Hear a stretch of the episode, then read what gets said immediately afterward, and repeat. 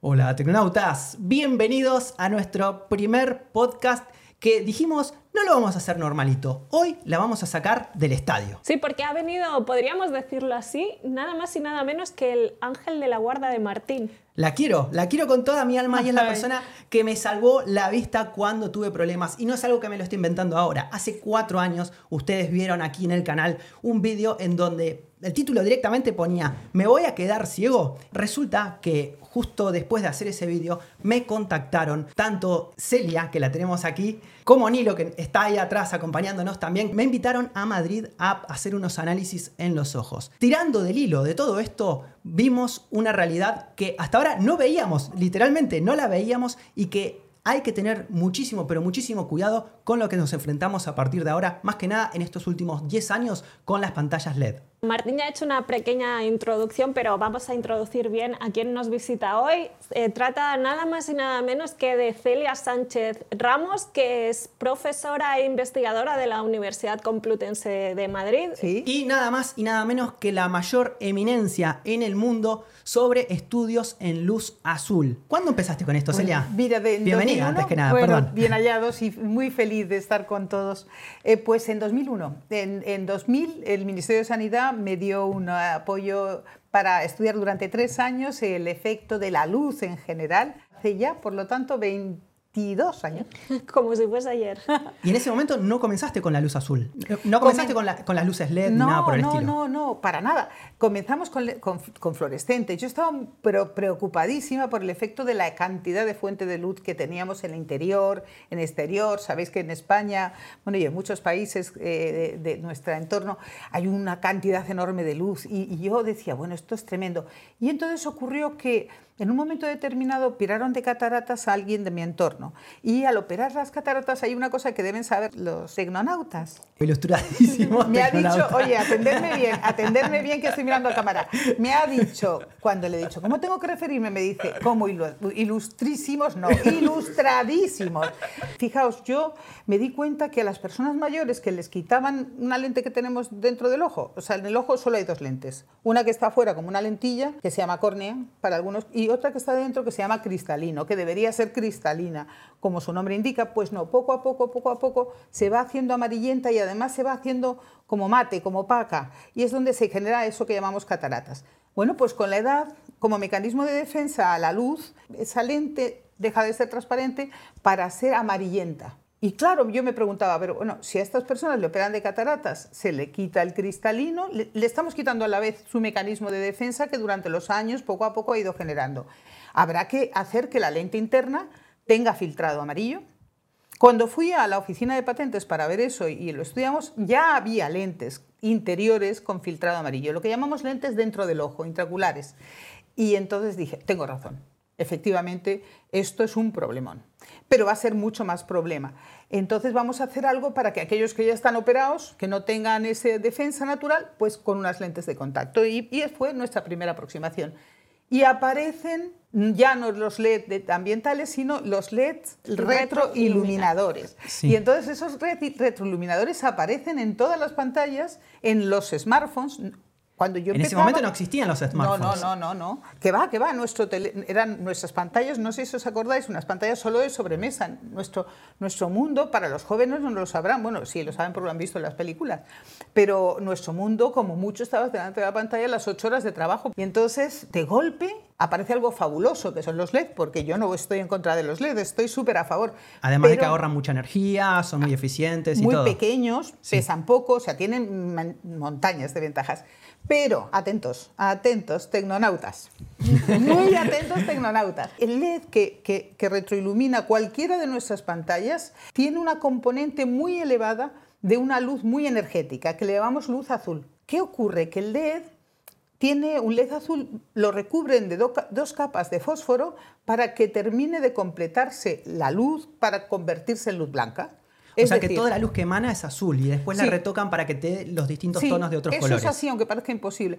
Es que parece difícil de entender, bueno, no parece, es difícil de entender que toda la luz que nos rodea permanentemente en todo nuestro día sea lo que vemos en el arco iris. Eh, eh, es decir, la luz en el arco iris se desnuda contándonos lo que tiene dentro.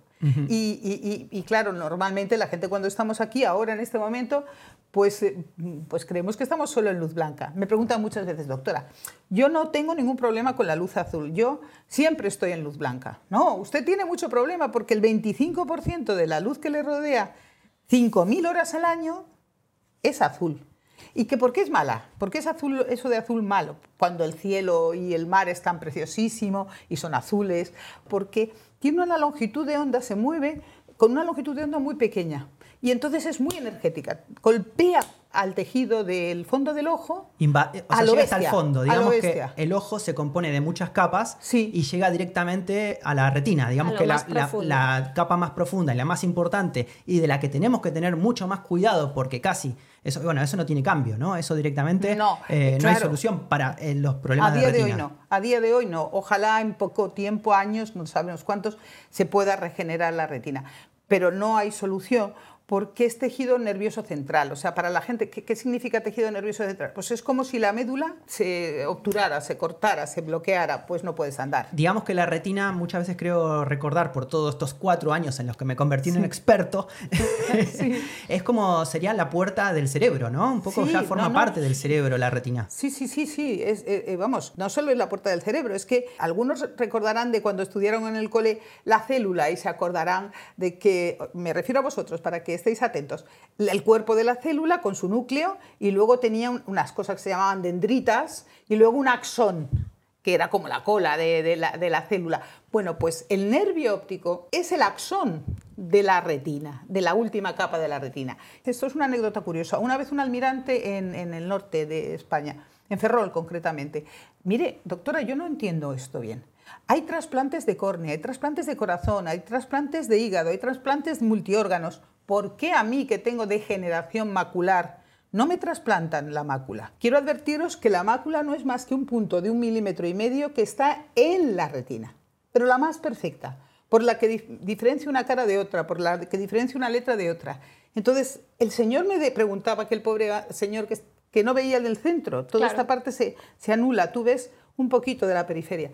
Y me preguntaba, pero bueno, ¿por qué, ¿por qué no trasplantan esto? Porque como os digo, es la cola, para decirlo de una manera vulgar, que nos perdonen los expertos, la cola de la, del axón o cola de la célula llega hasta aquí, hasta aquí, hasta los cuerpos geniculados. Entonces tendrías que trasplantar todo eso. Es verdad que existen Casi un trasplante de cerebro. Claro. o sea, de los componentes del cerebro. Y no, no, se está haciendo hasta el día de hoy porque no se puede por ese motivo. Entonces hay que cuidar esa, esa parte macular porque si no, no vemos por el centro. Entonces no puedes leer, no puedes hacer, no puedes conducir, no puedes hacer millones de cosas. No sé si os lo he explicado bien, pero lo he intentado. Porque me han dicho que utilice palabras lo más didácticas posibles, lo más fáciles y lo más elementales posibles. Hablando de la protección amarilla que decías recién en la gente mayor que tiene en los ojos, es como podría entenderse como si fuese una defensa natural que genera el cuerpo de cara a la luz azul que existe en nuestro entorno, ¿no? Y que el cuerpo reacciona generando esa protección amarilla. Y a mí me dio un fuerte susto como padre de mía, una bebé de 15, meses en donde ella relacionó a esa gente que acababan de operar, que le quitaban esa parte amarilla, y dice, es que se la quitan y, queda como un bebé, que no lo tiene, no tiene un bebé esa protección. ¿Por qué es tan importante que los niños no usen el móvil? Ahora, con lo que tú vas a decir, bueno, eh, los abuelos van a decir, no se lo doy más. Atento, papá, ¿eh? Atento, y atentos a todos los que están ahí también.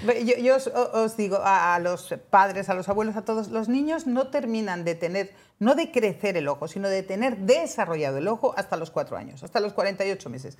Entonces, durante ese periodo no debería usarse en absoluto. Nada. En absoluto. Eh, Pero nada es nada, nada. Nada es nada. Yo siento decirlo porque yo comprendo que, es tan atractivo para los niños. Es, pero imposible. Es imposible. bueno, pero entonces sí pueden ser cinco minutos, será mejor que si es una hora. Si, si, si sabéis que es algo que le está perjudicando, tampoco les damos ahora caramelos a los niños. A mí, de pequeña, me decían, toma un caramelo como un regalo. Ahora jamás se nos ocurre darle caramelos a los niños pequeños, pues porque sabemos que es malo para ellos. No solo para la es malo para ellos. ¿no? Pues igual ocurre con esto. No, no debemos hacerlo. Comprendo que es dificilísimo. lo comprendo. Más para nosotros, ¿no? Que estamos todo el día trabajando, que estamos con el móvil en la mano y claro, la otra nos ve y nos toma como ejemplo. Claro. la- y claro, quiere el móvil, quiere poner sus cosas, ya sabe gestionar todo con el móvil, la- le mueve Sí, todo, pone in- los vídeos que le gusta. para los Es niñitos. innato ya casi. Entonces, ¿cómo hacemos para que entiendan, porque no lo van a entender, pues eh, sustituirlo por otros tipos de actividades? Todo el mundo dice pues que salgan, que corran. Y luego pues intentemos volver a lo de antes, a los juguetes más elementales. Ya entiendo que es muy difícil, pero tienen que saberlo, al menos. Luego, luego cada uno hace lo que puede. Pero a lo mejor no tienes que tomar azúcar y la estás tomando, pero por lo menos tienes que saber que no la puedes tomar. ¿Se están viendo los primeros efectos ya del uso excesivo, tanto en niños como en adolescentes o en gente joven, de las pantallas y demás, en los daños que están generando ahora mismo? ¿Te- ¿Hay estudios o hay información que pueda ser relevante al respecto? Aquí quiero hacer una advertencia y de verdad os lo digo, los jóvenes, yo entiendo que es deciros algo que no queréis oír, pero el- las personas jóvenes hemos hecho estudios y muchos estudios y no tienen aún aversión a la luz. O sea, los niños hemos dicho que no tienen protección natural. Los jóvenes van generándola, no mucha, por cierto, ¿eh? con 20, 20 y tantos años no mucha, pero no, el- la- no les molesta la luz, siguen tragando luz, pero eso va en perjuicio de lo que va a ir ocurriendo más adelante. Comprendo perfectamente que pensáis, bueno, mira, cuando tenga 40 años ya veremos, pero ahora tengo 20, pues yo juego. No, tener consideración en que si puedes evitar una serie de horas, hay que evitarlas y luego veremos algunas medidas que se pueden intentar eh, para- hacer para paliar todos estos inconvenientes. Porque antes me decías que los ojos es un poco como la piel, ¿no? Que tiene memoria Sí. con el sol y los ojos van absorbiendo Sí, como... sí, sí, sí, sí. eh, eh, a ver, el sol es, y la luz es necesaria para ver. Evidentemente. O sea, es- son cosas que, claro, a mí me sabe mal hablar mal de la luz porque... Nos estás echando el canal abajo, No, no, por no. favor. Pero a mí me, me- me- me da penita decirlo, pero yo, yo soy una enamorada de la luz, del sol, de la alegría de, de nuestros países mediterráneos o iberoamericanos, donde, donde es todo alegría. Pero por contra, tenemos pues, problemas y esos problemas son el exceso de luz. Todo en su justa medida. Decíamos antes lo importante que era el equilibrio en todo, la dosis, la cantidad. Es preciso la luz, pero en, en medida. Y, y- y una, una cosa que siempre cuento, que me gustaría eh, aclararla. A todo el mundo nos molesta la luz. Y somos muy conscientes de que haya mucha luz. La intensidad de la luz, nos ponemos gafas de sol, cerramos los ojos, fruncimos. Pero ¿y la calidad de la luz? ¿Es que es igual toda la luz? Es que el agua sí que sabes que es buena, mala o regular. ¿Y qué composición tiene? El aire sí que sabes si es bueno, malo o regular. Pero de la luz nunca hemos pensado si hay luz más sana o menos sana. Y eso es un co- concepto que desde luego estaría fenomenal que desde esta plataforma se supiera. Cuanto más cantidad de azul tenga, más insana. Y eso hay que tenerlo claro. ¿Y cómo se sabe? Me preguntaría yo si estuviera oyendo el Sí. podcast. Se sabe porque si tú compras cualquier cosa, cuanto más azulada es, peor. Entonces, las pantallas de hoy en día, por ejemplo, de los teléfonos móviles serían de, de lo peor. Claro, sí, sí, son, si emiten mucho y encima lo que emiten es de mala calidad porque, porque tiene mucho azul, muy blanquecino. Es cuando vemos esa- ese blanco tan azulado, como un iceberg. Cuando ves un iceberg casi parece azul. Claro. Sí. Todo eso, eh, ¿por qué es malo? Es malo porque lo va a recibir un tejido que es el del ojo, que es muy sencillo, muy- pero muy vulnerable. Bueno, entendiendo por vulnerable, muy frágil. Entonces, la incidencia del- de, de los fotones de la luz en ese tejido tan, tan vulnerable le hace daño. Tú me contabas antes que muchas veces eh, la luz azul vendría a ser, incluso lo comentábamos como, con un paralelismo, Sí. como si fuese el azúcar en la vista, ¿no? En cuanto a la luz azul, lo que pasa es que la luz azul también tiene ese efecto del azúcar. Por eso las marcas, muchas veces más que nada antes también, cuando tú ibas a una tienda tipo el FNAC o el MediaMarkt o bueno, algunos Algarbarino en Argentina, eh, te ponen las pantallas con la luz azul al máximo porque realmente te genera una sensación de yo quiero ver eso, me encanta. No es la luz más precisa, o sea, si tú le preguntas, por ejemplo, a alguien que está eh, en cine y demás, no te va a decir que esa es la luz mejor para poder iluminar una película y nada por el estilo. Pero no es el único problema que tenemos con la luz azul, sino también nos encontramos con los problemas de las pantallas, en cómo las usamos y demás. Porque nuestros ojos no están preparados para poder estar eh, mirando dispositivos con la cercanía que tienen que estar, eh, ni nada por el estilo, o el contraste que muchas veces tenemos, que a mí me pasó en otras épocas, ¿no? Que trabajaba con las pantallas a todo gas, digamos, y el fondo totalmente oscuro, y eso es totalmente dañino. Entonces, ¿cuántos elementos elementos hay que dañan nuestra, nuestra vista que podríamos llegar a evitar para mantenerla más saludable durante el tiempo? Por ejemplo, ¿no? lo que nos decías antes, que no es lo mismo es tener una pantalla aquí que tenerla aquí, que tenerla... Claro, la distancia está, eh, está claro, o sea, la ingesta de luz, la cantidad de ingreso de luz, cuanto más lejos menos. Eso está claro, cuanto más cerca más.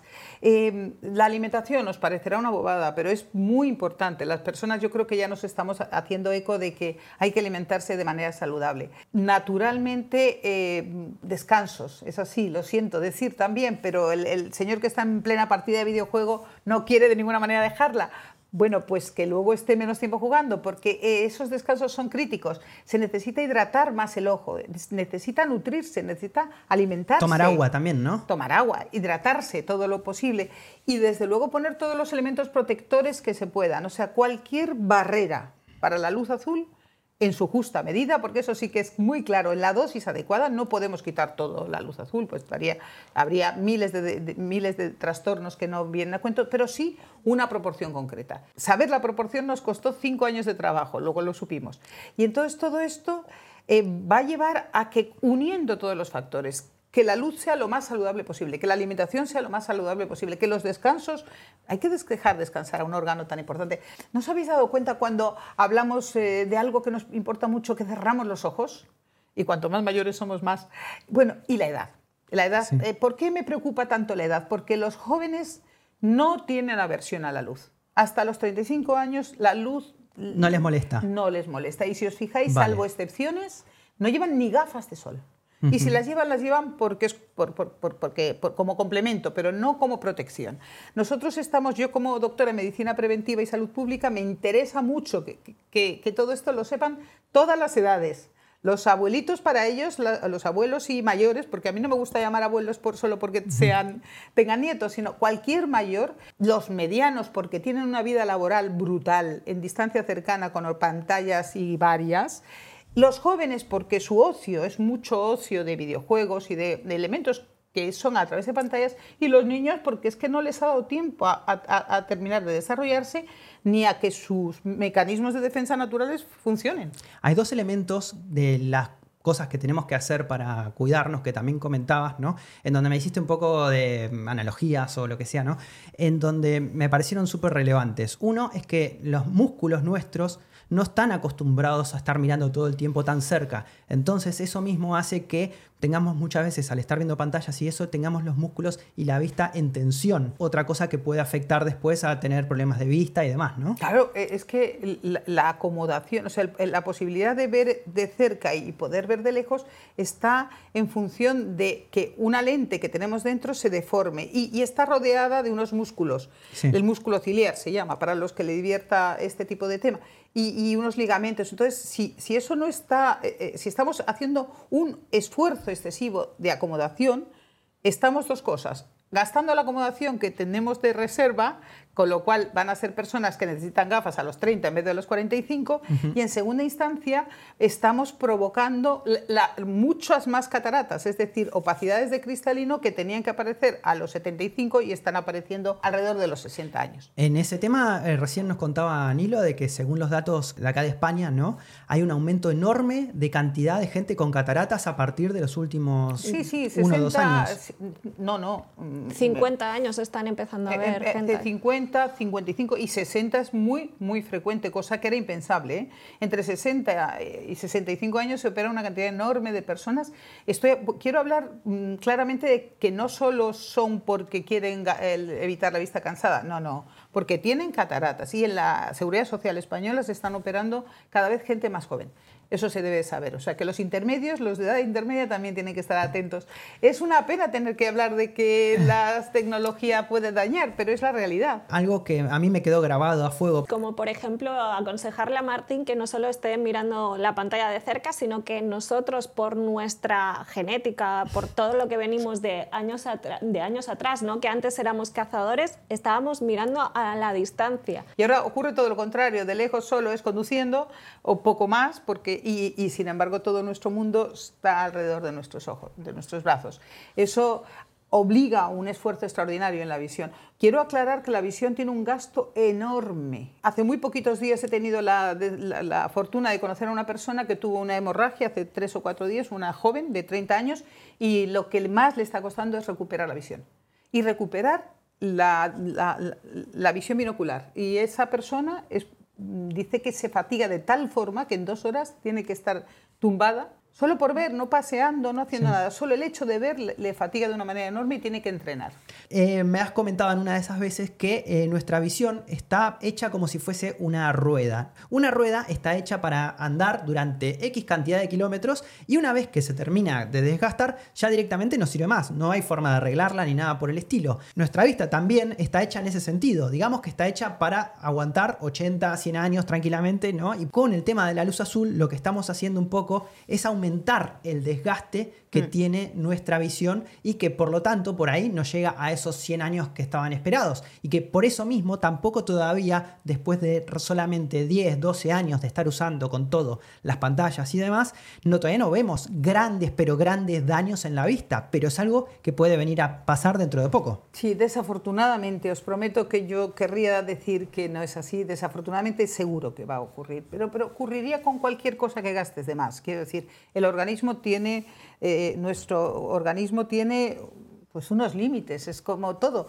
Entonces, si estamos utilizando de más cualquier cosa, pues en este caso un órgano como los ojos, pues va a durar menos. Y va a empezar a romper por cualquiera de las partes, por la parte más débil. Hablábamos hace un ratín de que unos somos más propensos a tener problemas de columnas, otros más propensos a tener problemas de lo que sea. En este caso, cada uno va a tener el problema en un lugar, pero el, el problema serio es la retina. Y, cuando eh, digo la palabra retina, es, que eh, cuando digo retina, quiero decir que es el fondo del ojo, para que nos entiendan los tecnonautas. Es el fondo del ojo que, antes hablábamos que tiene 10 capas y que esas 10 capas tienen cada una una función. Entonces, la parte tan chiquitina de un milímetro y medio, que es la mácula, que todo el mundo conoce como mácula, si yo digo mácula, todo el mundo dice, uy, madre mía, degeneración macular, miedito. Miedo, miedo. Antes se decía degeneración macular asociada a la edad. Se acabó lo de asociada a la edad. Ese es un ejemplo entonces de la aceleración que vemos del daño de la luz Ya no es asociada a la edad. Hay muchos factores y en el que nos ocupa en este momento es la luz, como otros muchos, y la dieta es fundamental, que, que machacan esta zona. Cuando decías que cada uno tiene su punto débil, ¿no? El mío en este caso fue el tema de eh, los eh, ah, las, moscas, volantes. El susto que me di cuando ella me contó que esas moscas volantes, que más que nada son células muertas que quedan flotando enfrente de nuestra retina y demás, ¿no? Y que quedan ahí. Es el problema que tienen, más allá de molestar, que molestan demasiado. Cualquiera que haya sufrido esto, la verdad es que es desquiciante y eh, es una de las cosas por las que tengo estas gafas, que bueno, ahora lo contaré, pero es lo que me salvó la vida. Pero más allá de eso, el terror que me dio cuando me comentó que esas cosas que están flotando pueden llegar a pegarse en la retina. Y si se pegan en la retina, no hay forma de despegarlo. Para que se entienda bien, la retina, y si nos vamos por el lado de la parte tecnológica, que es lo que nos incumbe, es como esa cámara que estás viendo ahí. La parte del fondo está el sensor. Es básicamente el sensor, la retina. así es. Sí, esas, esas partículas de desecho e incluso otras que es más que, es muy frecuente, pero frecuentísimo, que, que genera la, la, propia retina. O sea, cuando ya no funciona bien la limpieza, pasarían cualquier cosa. Ya no solo no funciona bien la limpieza de esta zona del estudio, es que no funciona bien la limpieza de otra parte, si no limpias. Entonces, cae en cascada. claro, cae en cascada. sobre todo, la parte de la retina forma de manera no limpia y, es peor. No solo no limpia, sino que se deposita la porquería en el sensor de al lado. Mm.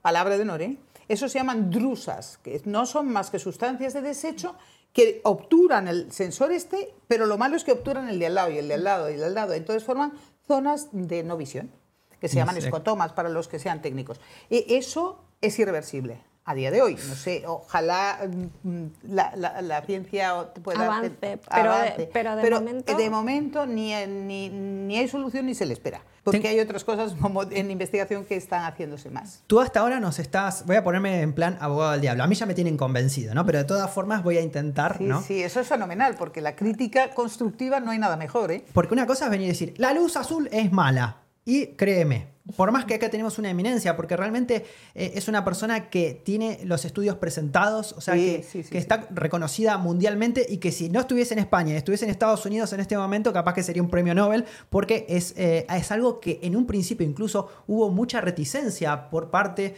de incluso otros medios de comunicación que inexplicablemente, quizás movidos por intereses de algunas marcas que no querían ver perjudicadas las ventas de sus televisores y demás, intentaron invalidar ¿no? todo lo que ella presentaba, como en su momento quisieron eh, ir en contra de los que descubrieron que el azúcar era muy mala y con la Coca-Cola y demás, y presentaron y les cayeron en la cabeza. Bueno, en este caso pasó exactamente lo mismo. Pero una cosa es decirlo y otra cosa es decir, ¿dónde están esos estudios que pueden demostrar que realmente la luz azul es mala? ¿Cómo descubriste que la, azul, la luz azul es mala? ¿Cuál, qué, qué es lo que hiciste como para Pues, determinarlo de forma ¿Por qué categórica? era esa parte? ¿no? ¿Por, qué, por qué de toda la luz esa era la mala? Sí. Sí. pues quitándola además. Era muy fácil. Si yo ponía eh, unos animales o unas células, según el tipo de experimento, con luz blanca, otra con luz azul, otra con luz verde, lo que entendíamos por verde, y otra con luz roja, y controles. Sí. Y cuando tenemos los animales, se les eh, analizaba los ojos, veíamos el número de células que había en cada una de las posibilidades y resulta que, por ejemplo, el último estudio, hay un 23% menos de células cuando la- estaban expuestos en la luz azul. Iba matando las células. Claro, comparándolas con el control que también morían por edad, o sea, por Bien. tiempo. Bueno, pues si estos morían un 1%, esto moría un, un 24%. O sea que eh, es muy fácil porque es contar células. Quiero decir, bueno, fácil, se- según una de mis hermanas digo, dice que yo digo que todo es muy fácil. Bueno, pues... Es no dos más sé- dos, en no sé si es fácil, pero es factible. Quiero decir, o sea, eh, yo cojo solo luz blanca, luz blanca sin azul, luz azul, luz roja, luz verde, control. Y ahora cuento. Los pongo al mismo tiempo, con unas características determinadas, con la misma intensidad, súper calculada, porque además esto tenemos unos catedráticos excelentes en, en iluminación, que ellos calculan nuestra, la, la iluminación que tiene que haber en cada uno para que sea proporcional. Entonces, bueno, pues es muy fácil, es contar células. ¿Dónde has realizado estos estudios? En la ¿Cómo- Universidad Complutense de Madrid. ¿Con tu equipo? Con, con- con mi equipo. Pero luego hemos tenido colaboraciones con universidades de todo el mundo, con centros de investigación. Eh, pues mira, me encanta destacar, por ejemplo, a, a- a Vega, porque José Antonio Vega es un amigo personal, catedrático de anatomía brutal, con un currículum espectacular. Yo tuve la fortuna de ser doctora honoris causa por la Menéndez Pelayo. Hemos colaborado con Alcalá de Henares, con centenares de universidades. Hemos, yo puedo asegurar que hay pues del orden de, no sé, más de 200 investigadores, o bastantes más. Y, y luego muchos doctorandos, mucha gente del equipo propiamente dicha. Sí, no, Incluso- no, esto es largo. Patentes, me habían contado. y Sí, demás, no, no, claro, no, no, esto por supuesto, hecho desde el año 2004, si no me equivoco, que es la primera patente que era de lentes de contacto, eh, lentes oftálmicas y así sucesivamente hasta ahora, hace poco que hemos también presentado cosas. O sea que tenemos familias de pat- bueno, patentes presentadas en España o en Europa que luego, como bien sabéis, se extienden. Y vamos a decir eso de que hacer patentes, hacer público. Se trata de que la ciencia avance sobre la ciencia, Claro. no quedarte en el secreto industrial.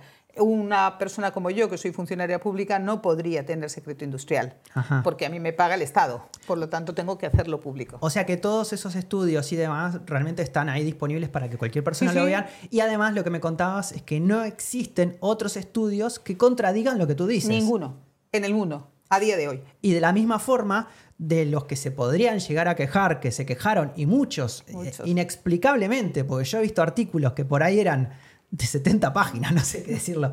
Realmente, cuando esto recién se empezaba a hablar, que era inexplicable que alguien se moleste tanto en escribir, incluso, no sé, que hablaban hasta de tu tía, no sé, por decir algo, ¿no? Eh, criticando, y que resulta que después con el tiempo vemos que esto de la luz azul es algo que ya es totalmente normal, porque vemos en nuestros ordenadores, en el sistema operativo, en los móviles, que también los puede, se puede, uno puede activar el filtro con la luz azul, que obviamente lo tienen que poner. Nosotros lo tenemos y cuando te acostumbras a, a usarlo, después que vuelves a la luz anterior y te das cuenta ahí realmente lo dañina, del cómo duele la- los ojos de ver eso, que es horrible, ¿no? Sí, es así. Y que también todos los mismos televisores y demás, que también ya vienen con el filtro ahora de luz azul y todo, ya vemos realmente que es algo que es totalmente estandarizado y es, eh, es ya no hay discusión posible, al menos por, por el lado de la industria. No, no, por el lado de la industria asumió, aunque le dolió. Pega, le dolió Venden menos ahora, pero... no. no pero asumió que, que, tenía que quitar. Hemos estado hablando de tema de pantallas normales y, y, todo eso, de las pantallas de los smartphones, de un ordenador, de un portátil, pero ¿qué pasa también ahora con las pantallas, con todo lo que viene, con la realidad virtual, que vamos a tener las pantallas aquí pegadísimas a los ojos? A, a mí es uno de los temas que más me preocupa en el día a día, es decir, eh, poner una emisora, o sea, es que fijaos, estamos, cualquier cosa que miremos que no sean dispositivos, lo que vemos es luz que proviene de esa, de esa lámpara y que se refleja. Luego pasamos a mirar los ordenadores que emiten, luego pasamos a las tablets, a los tal, y ahora nos vamos a poner delante de los ojos y tener en cuenta que la, la pupila es el lugar por donde entra la luz. En los humanos solo hay ese agujero, ese orificio. Entonces, en esa zona que la gente llama la niña del ojo, es por donde entra toda la luz. ¿Qué pasa con algo que está ingresando a esta distancia? Se lo traga todo. ¿Y, cómo va a estar preparado un sistema visual para tragarse algo a esta distancia, ni siquiera soy capaz de ver que tiene que tener un sistema para hacer que lo vea en el infinito. Es decir, es contra natura. Lo siento decir de verdad, lo prometo que lo siento, me he tocado el micro, pero de verdad prometo decir que, me, que es contra la naturaleza. No se puede ver a dos centímetros y medio. No, no, realmente no se puede exponer a, la luz, de, a nuestros ojos, a una luz que esté tan cerca. ¿Tú no ves solución a eso, de, a, a, yo, a la realidad virtual? Porque es como, es como darle, enterrarla y ponerle la cruz encima, lo que estás diciendo, ¿no? De, de cara a la, a la, realidad virtual, a la realidad aumentada que también va a venir ahora, ¿no? Que no va a ser tanta pantalla, pero sí van a haber luces e incluso ya están, ya hay prototipos de lentes de con, lentillas de contacto, ¿no? Que se van a poner directamente con... en el ojo. Entonces, yo lo único, por ahí la única posibilidad que veo, porque lo que comentabas recién, es que eh, la luz que más molesta o lo que más daña, mejor dicho, es la luz que va apuntada directamente al ojo. Claro, ¿cuánto... Si tuviese algún tipo de retroiluminación, o sea, si la luz saliese de aquí y rebotase en la pantalla, sería mala también, pero quizás no tanto. Pero ¿cómo luego haces que llegue si no es un espejo? O sea, rebotar, rebotaría en un espejo, llegaría como un espejo, porque si no, ¿cómo haces que ah, llegue hacia un ti? espejo. Claro, entiendo, entiendo, yo no lo sé. Sí. Eh, o sea, no, no, no, puedo dar la solución, os lo prometo, me encantaría, sí. pero yo creo que es un error, que es un error que pagaremos antes o después. Confío en que el, la industria sea sensata y deje de, de, hacerlo, pero no es fácil, como tú dices, eh, va por ese camino hasta que alguien pues, se ponga a estudiar qué daño puede hacer, pero no solo en ese sentido eh, eh, también en, en, en, el sentido muscular de acomodación que decíais antes, aunque hay un sistema para que parezca que estás mirando el infinito, claro, sí. eh, tu ojo no está mirando el infinito, le puedes engañar hasta cierto punto. Claro. Pero vamos, sobre todo a mí lo que realmente me preocupa es que a, a dos centímetros y medio tengo una fuente de luz que está incidiendo directamente el, y, y, que además está incidiendo en esa zona que os decimos, mácula. La mácula. Entonces es... es... O sea que en este momento Mark Zuckerberg, con, bueno, que está cambiando Facebook para apostar todo el dinero que tienen en la realidad virtual. Caen las acciones en este momento y se dan contra el suelo. Se estamparían. La máxima referente en tema de luz azul del mundo está diciendo que eso es un peligro enorme. Sí. Sí, rotundo. Y las, las consecuencias de, en cuanto a los ojos de la luz azul ya, ya las hemos visto en Martín, por ejemplo, mm. con el tema de las moscas volentes. También dolores de cabeza, eh, mm. temas de mácula, eh, cataratas. ¿Qué, mm. más, ¿Qué más podemos tener? Bueno, muchísima ojo seco. Eso parece una bobada. Aquí en los jóvenes no, no, no, les va a parecer tan importante, pero los que tengan más de 40 años sí. Y los tecnonautas o las tecnonautas, digo las porque es más frecuente en mujeres. Las que, ilustradas tecnonautas. Las, sí, perdón, eso, eso, sí, sí, bien importante. Las ilustradas tecnonautas eh, tendrán más ojo seco. Eh, la lágrima artificial va a vivir a su lado. Ya esto lo sabemos. Eh, muchos más, pues párpados inflamados, es muy frecuente, lo habéis visto, ojos enrojecidos, todo, es este, to, todo el ojo se siente agredido porque es un exceso de luz. Yo, yo digo una frase que igual es una tontería, pero el agua es precisa, pero agua. Pues eso ocurre aquí. La luz es necesaria, pero quema, deteriora. Vamos a ser más puntillosos, no decir quema, pero deteriora una, un, un, lo has dicho muy bien, Ana, algo que es para toda la vida. Es lo que vamos a intentar un poco en estos podcasts de acá en adelante, ¿no? Hablar del equilibrio. El cambio es vida, eso es una de mis máximas. Hay que eliminar la resistencia al cambio, por lo tanto la tecnología es imprescindible, pero equilibrada con sentido común, como todo. Sentido común agarré yo después de toda la experiencia que tuve. Cuando hice aquel vídeo en donde estaba desesperado, fue justamente unos días después de que estuve probando unos nuevos monitores, que creo que puedo dejar hasta incluso el, vídeo en el que hice la prueba, ¿no? De eso. Bien Dos monitores. rodeado de monitores ahí por todos lados, enormes, eso. Y que claro, cuando te llegan así, los ves con la luz tan estridente, tan bonitos, tan coloridos. Y yo dije, bueno, los, usaré por un tiempito así, ¿no? Y, y disfruto porque se ve espectacular. Y ahí empecé con las moscas volantes. Y ahí fue cuando me asusté cuando hice ese vídeo. ¿Qué pasó después? Bueno, es que justamente Nilo y Celia se pusieron en contacto conmigo y eh, me invitaron a Madrid a hacerme análisis para ver cómo tenía los ojos, ¿no? Pero más que nada era para ver cómo los tenía en ese momento y después ver más adelante cómo continuaba la, la historia. Digamos que Celia es la parte investigativa, ¿no? Se dice de toda esta parte de la luz azul y Nilo es la parte, digamos, más de, marketing, ¿no? O de negocio que llevan por este lado. Y eh, ellos lo que me ofrecieron para poder solucionar esto, porque en ese momento yo estaba usando unas gafas de luz azul que eran unas Razer de estas gamer y demás, pero que realmente no me sirvieron para nada. Con cristales amarillos. Con cristales amarillos que lo vieron en los vídeos que lo estuve usando muchísimo tiempo. Y ellos me ofrecieron distintas soluciones para enviarme para ver si eso mejoraba. enviaron otras gafas y me enviaron también unos protectores de pantalla. Bueno, resulta que los protectores de pantalla no los puse porque ellos tenían unas medidas particulares y nosotros los monitores que teníamos acá no encajaban. Según me cuentan Hilo, son muy eficientes y son muy buenos y no cualquier protector de pantalla ni cualquier modificación que le metas al Windows o al Android te va a realmente mejorar el tema de evitar la luz azul, pero lo que sí pasó es que yo eso no los podía usar. Y las gafas las usé un momento y esto, pero yo no me sentía del todo como que... Identificado. claro, las gafas son algo muy personal, ¿no? Entonces yo no las usé tanto y también a mí me da la sensación como que necesito no solamente tener el filtro, sino también rebajar un poco la luz, ¿no? Entonces, pasó el tiempo y lo dejé usar llegó la pandemia y ahí me atacó de vuelta eh, justamente después de probar uno de estos televisores que tenemos por acá, usarlo como monitor, me agarró de vuelta al tema de las moscas volantes y ahí me cagué en las patas. Perdón que lo digo así, pero es que realmente me, dio un miedo atroz. Pero la segunda vez yo creo que fue peor que la primera. se volvía loco, es que incluso cerraba los ojos, me decía a mí, y las veía como pasar. Si miraban en dirección del sol, se veían incluso con los ojos cerrados, bailando enfrente de mis ojos. Y ahí me desesperé porque pensé que eso no se iba, ¿no? Yo pensaba que eso era, ya está, y va a más hasta que de repente un día me vuelva loco o pierda la vista, no pueda ver más. Entonces volví a hablar con ellos y ellos me dijeron que vaya de vuelta a hacerme los análisis. Tal es así que cuando me hice los análisis la segunda vez, eh, Celia flipó bastante porque en uno de esos análisis se veían que es muy extraño, me contabas, ¿no? Eh, es muy difícil coincidir que hagas justo la toma, es una tomografía, de, y, que justo en el momento ese veas justo cómo pasa y de hecho sale la imagen, la tenemos guardada, ¿te acuerdas? Sí, creo que la, hasta creo que la podemos poner acá en el podcast, si la conseguimos creo que yo también la tengo guardada por ahí. Entonces ellos me propusieron que yo busque mis propias gafas, ¿no? mis propias la montura, montura y ellos me iban a armar unos cristales personalizados según mis necesidades, bajando un poco el brillo en dos niveles, por eso tengo las otras que también son azul, y también con una forma de hacerlo, porque al final esto es como la fórmula de la Coca-Cola, ¿no? Tiene que estar todo en su punto exacto para que realmente eh, filtre la luz azul y funcione bien. Claro, es que no, no, no, no todo vale tiene que tener una, una, estructura muy determinada. Se tiene que filtrar la luz de, de, las diferentes bandas, vamos a decirlo de una manera fácil para que me entendáis, y se tiene que filtrar en una cantidad adecuada y no vale cualquier cosa.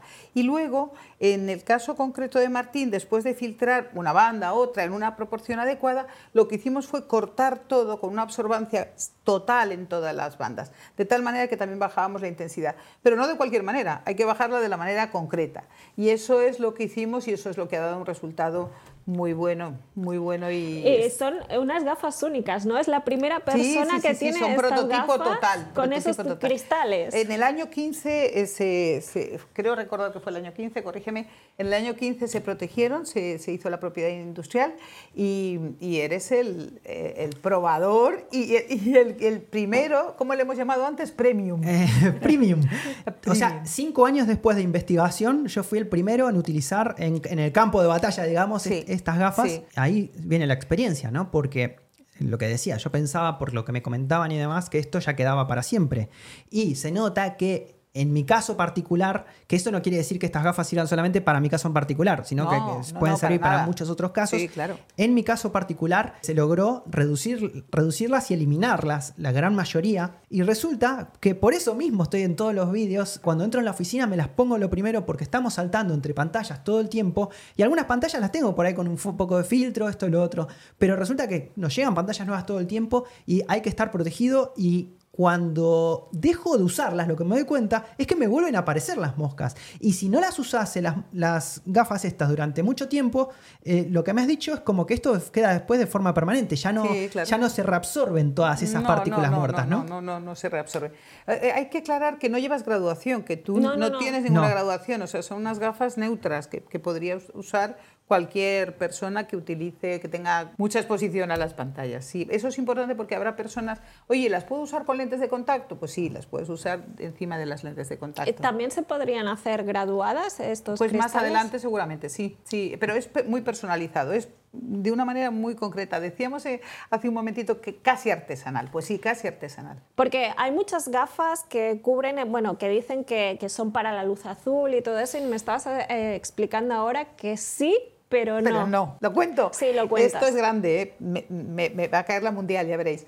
Los nuevos emisores, cualquier pantalla, no emite ultravioleta, desde hace veintitantos años que se prohibió, y no emiten una parte que está pegada al ultravioleta de luz azul.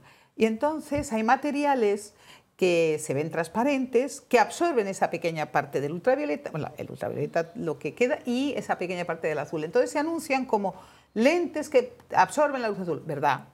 Pero una luz azul que no emite las pantallas, con lo cual es, e- es una, una falacia por ser elegante, que no quiero decir un engaño, que sería lo que debería decir. Vale. Entonces eso lo debe saber la gente. Y si, si compran, digamos, gafas eh, de- contra la luz azul, ¿qué bandas tendrían que estar protegidas? Si, si se eh, puede saber de o no. Sí, sí, sí, se puede Sí. saber. De 220. cua- Mira, hay un pico de 450 nanómetros, pero es que eso es un poquito técnico, que es el pico de mayor emisión de las pantallas. Eso hay que cortar una determinada cantidad.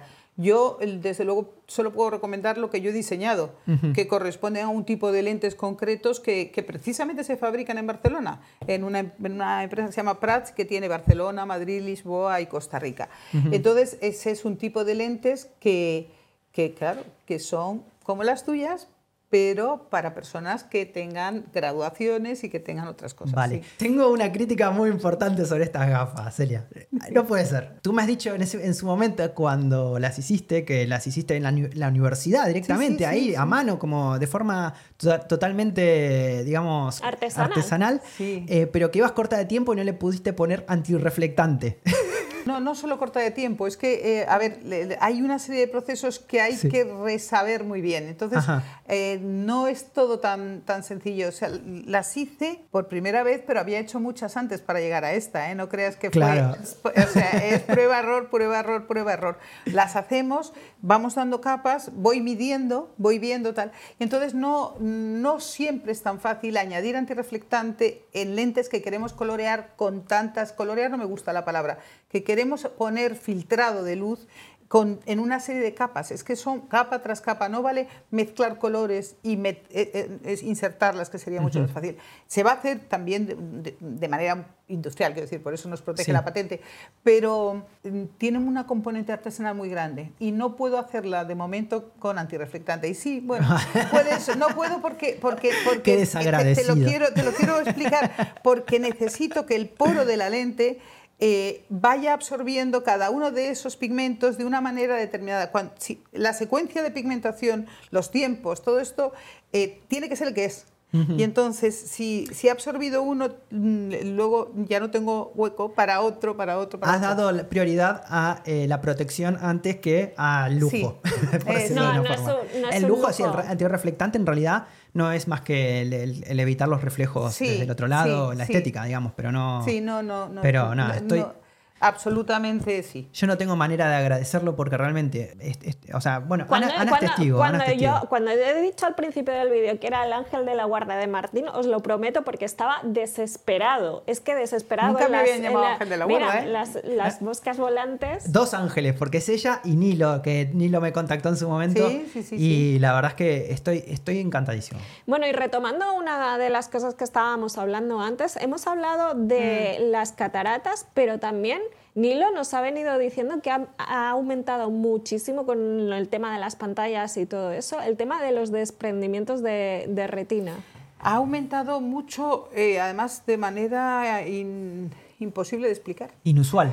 Muy inusual. Eh, eh, desprendimiento de vitrio, que es como lo, lo que está delante de la Sí. retina, como lo que la sujeta, y la propia retina. Los datos es- estadísticos están en la red, quiero decir, los lo pueden comprobar. Hasta ahora, nosotros siempre, cuando hablábamos de hacer, sacar un producto que, que nos pueda representar, siempre yo dije que quería hacer algo que sienta que realmente pueda marcar la diferencia y mucha gente lo venía preguntando ¿no? en los vídeos y demás. Así que estamos hablando acá también con Celia y con Nilo para hacer algún tipo de colaboración para poder lanzar unas gafas que sean en colaboración con Tecnonauta, pero no solamente eso, si realmente quieren también utilizar unas gafas o un- protectores de pantalla, también les dejamos aquí el enlace de Retiker, que es la empresa que, en la que tú formas parte con, con Hilo justamente, ¿no? que también tiene productos para poder eh, proteger la vista. Dar las gracias por vuestra confianza, dar las gracias a todos los que nos habéis atendido por el tiempo que, que habéis dedicado a, atender vuestros ojos, que ya de entrada solo oírnos eh, indica que, que se van a cuidar. Celia, tú de aquí no te vas hasta que no nos des el regalo que nos dijiste que nos bueno, ibas a dar. Bueno, bueno. Ver, Regalo. Nos, nos lo ha dicho antes, nos lo ha dicho antes y Es le he un dicho, no, en el vídeo, en el vídeo. en Sí, directo". hemos dicho que iba a ser, es que, es que ¿Qué, eh, qué nos trajo? Me estuve os aguantando. ¿eh? traje un baobab, que Ah. es una raíz de un árbol, el baobab. para- eh, mirad, eh, acabamos de estar en, en Senegal. Explícalo, haciendo- explica eso de Senegal, Pues sí, mira, en Senegal con la Fundación Rementería y la Fundación Ciudad de Requena, pues eh, hemos hecho una expedición, en este caso la cuarta expedición Coronel Sánchez Roda, que lo que hacemos es eh, operar cataratas y nosotros lo que hacemos es ir a revisar la visión a zonas muy rurales, a casi 270 kilómetros del aeropuerto. Nos metemos en esas zonas y seleccionamos personas que están muy, muy mal, personas ciegas o casi ciegas, por una cosa que se llama catarata blanca. Entonces los llevamos en autobuses hacia un hospitalito de San Juan de Dios muy sencillo que hay en una población un poquito mayor, se llama Ches, y allí, eh, eh, con- en colaboración con la Fundación Rementería, se operan de catarata. Solo un ojo. La Fundación Rementería ha operado 250 ojos en cinco días, y todo eso son personas que a día de hoy, porque hoy me han dado el parte, todas ven. Y entonces estamos tan súper felices. Y os he traído eh, el baobab, pues muchos lo conocerán, es un árbol típico de África. Wow. Es un árbol preciosísimo que se ve en la sabana. Esto es sabana africana. Pondremos imágenes después De para, cómo para mostrarlo. va evolucionando nuestro baobab. Esto no termina así. Yo me voy a levantar A ver, sí, porque yo voy y con te quiero dar un micrófono. abrazo de gracias por todo. Qué rico, qué abrazo. Sin mascarillas. Gracias. Sí, Al- porque, porque la vez que fue a Ah, hacerse la última vez de- fue con mascarillas. Fue con mascarillas, Sí, sí. eso sí, eso sí.